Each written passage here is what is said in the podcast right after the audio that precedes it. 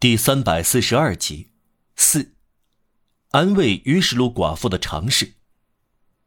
宝雷尔对杰雷很着迷，喊道：“街道袒胸露背了，真令人赏心悦目啊！”库菲拉克拆掉一点小酒店的东西，却力图安慰双居的老板娘。于世禄大妈，那天您不是抱怨说，因为酒会肉在窗口抖毯子，您就收到了违法罚款单吗？是的，我的好库菲拉克先生。啊，我的天！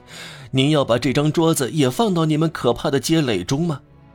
毯子是这样，还有一盆花从阁楼掉到街上，政府就要了我一百法郎罚款，真是可恶透顶。那么，于世禄大妈，我们为您报仇。于世禄大妈似乎不大明白，人家给她这种补偿，她能得到什么利益？她得到的满足，就像那个阿拉伯女人。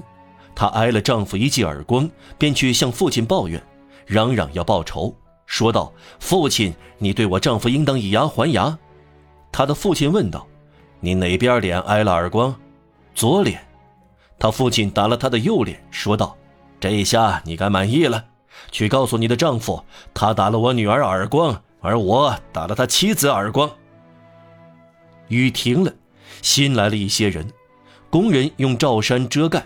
带来了一桶火药，一篮瓶装的硫酸，两三支狂欢节的火把，一筐主显节用剩下的纸灯笼。主显节在五月一日刚刚度过，据说这些弹药来自圣安东尼郊区的一个名叫佩潘的杂货店老板。有人打碎了马场街唯一的一盏路灯，还有圣德尼街相对应的那盏灯。蒙德土、天鹅。布道师、大小丐帮等临近街道的所有的路灯。昂若拉、孔布菲尔和库菲拉克指挥一切。现在两个街垒同时建造起来，都靠在科林斯小酒店的墙上，形成折尺形状。那个大的封住马场街，另一个封住靠天鹅街一侧的蒙德图街。后一个街垒非常狭窄，只用木桶和铺路石建成。那里大约有五十个工人，三十来个人有枪，因为在路上，他们把一家武器店的枪一股脑借来了。没有什么比这支队伍更古怪、更斑驳陆离了。有一个穿绿外衣，配备一把骑兵的军刀和两把手枪；另一个只穿衬衫，戴一顶圆帽，一个火药壶挂在身边；第三个穿了九层灰纸做的护胸。以马巨匠的大铁锥当武器，有一个人喊道：“让我们牺牲到最后一个，死在我们自己的刺刀下。”这个人却没有刺刀。另一个在礼服外面显示一副国民自卫军的宽皮带和子弹盒，盒盖上有红毛线绣的“治安”二字。许多步枪有宪兵团的编号，很少人戴帽子，都不打领带，许多人光膀子。有几根长枪，此外，各种年龄、各种面孔，有脸色苍白的小青年和青铜脸色的码头工，大家都很匆忙，互相帮助，谈论可能遇到的机会。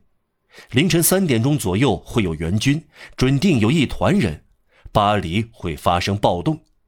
可怕的话题却夹杂了一种热烈快活，仿佛是兄弟，却互相不知道名字。巨大的危险具有的美，在于照亮了互不相识的人的友爱。厨房里早已升起一炉火，酒店里的罐子、石子、叉子、锡器、银器全都融化了做子弹。大家边干边喝酒，酒瓶封皮、大力霰弹和酒杯乱摊在桌上。在桌球厅，于世禄大妈、水手鱼和酒烩肉吓得变了样。但个个不同，一个呆痴痴的，另一个气喘吁吁，还有一个变得活跃。他们撕旧布做绷带，有三个起义者协助他们。这三个小伙子留着长发和胡须，他们用洗衣女工的手指清理并抖开布条。库菲拉克、孔布菲尔和昂若拉在劈柴街拐角，注意到那个加入人群的高个子起劲儿地修筑小街垒。作用不小，加弗罗什参加修大街垒，至于在库菲拉克家里等候，想见到玛丽·约瑟的那个年轻人，大约在掀翻公共马车时消失不见了。加弗洛什飞来飞去的，光彩熠熠，自告奋勇做鼓动工作。他来来去去，上上下下，哇里哇啦，闪射光芒。他在那里仿佛是为了给大家鼓气。人有蜜蜂的刺吗？当然有，就是他的贫困。他有翅膀吗？当然有，就是他的快乐。加弗罗什是一股旋风，大家不断看到他，始终听到他说话。他充满了空气，因为他无处不在。这是一种几乎激励人的无处不在。同他在一起不可能停顿。巨大的积累感到他在自己的臀部。他妨碍闲逛的人，他激发怠惰的人，他刺激疲惫的人，他催促沉思的人。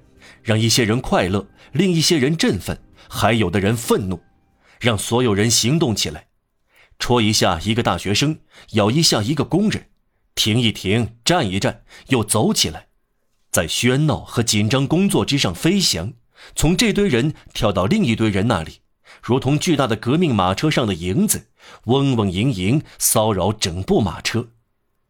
他的小手臂不停地运动，他的小胸膛不停地喧闹。加油呀！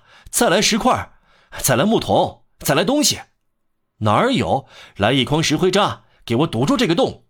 您的接垒太小，要往上垒，全放上去，全倒下去，全投下去，砸掉房子。一个接垒就是吉普大妈的茶会。嗨，那有一扇玻璃门。干活的人都叫起来：“一扇玻璃门？你要玻璃门干什么，小家伙？”你们这些大力士，加弗罗什反驳说：“街垒中有扇玻璃门，妙极了。它不能阻止进攻，但它妨碍占领。你们爬过有玻璃瓶碎片的墙头去偷苹果吗？一扇玻璃门，国民自卫军想爬上街垒就会割破脚上的老茧。当然了，玻璃是会伤人的。哈，我的朋友们，你们不会放开想象。再说，他对自己的手枪没有扳机，火的要命。”他到处走，向人要求：“一支步枪，我要一支步枪，干嘛不给我一支步枪？”“我给你一支步枪。”孔布菲尔说。“嗨，加弗罗什说，干嘛不行？一八三零年同查理十世闹起来的时候，我还有过枪呢。”昂若拉耸耸肩：“大人都有枪的时候才发给孩子。如果你比我先死，我就拿你的枪。”调皮鬼，昂若拉说：“毛头小伙子。”加弗罗什说：“一个迷了路的风雅绅士在街口转悠，分散了他们的注意力。加弗罗什对这个人喊道：‘年轻人，跟我们待在一起吧！这个古老的祖国不为他做点什么吗？’风雅绅士逃之夭夭了。